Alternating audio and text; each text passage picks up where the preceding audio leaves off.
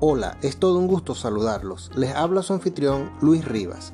Nuestro tema de hoy es uno muy especial.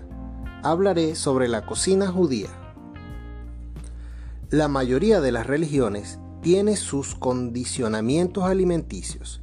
Algunos la mayoría de las religiones tienen sus condicionantes alimenticios, algunos procedentes de sus propios libros sagrados y otros de la interpretación de los mismos.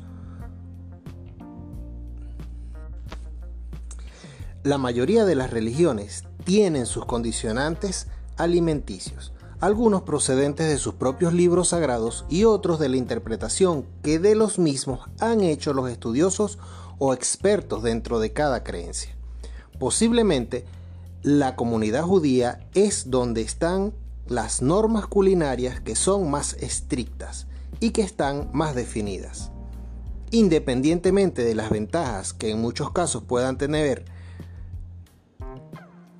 independientemente de las ventajas que en muchos casos puedan tener a nivel nutricional, es de Independientemente de las ventajas que en muchos casos puedan tener a nivel nutricional estas normas, los miembros de la comunidad las siguen y lo hacen por una cuestión de santidad, de acercarse a Dios. La comida aceptada para el consumo en el judaísmo se llama kosher, que significa apto o adecuado.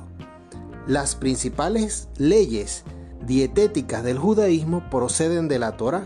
De ellas se derivan las normas desarrolladas en la misma, la ley oral y el Talmud.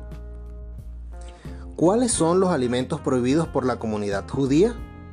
Hay 42 especies prohibidas. Entre ellas hay que destacar cerdo, caballo, camello, conejo, cerdo, Hay 42 especies prohibidas entre ellas. Hay que destacar cerdo, caballo, camello, conejo, jabalí, los animales carnívoros, la leche de los animales prohibidos, así como sus derivados, huevos fecundados que tengan una mancha en la clara o algo de sangre, y peces que no tengan aletas o escamas. Huevos fecundados que tengan una mancha en la clara o algo de sangre y peces que no tengan aletas o escama. Esto ha sido todo por hoy. Soy su chef, Luis Rivas, y será hasta el próximo encuentro.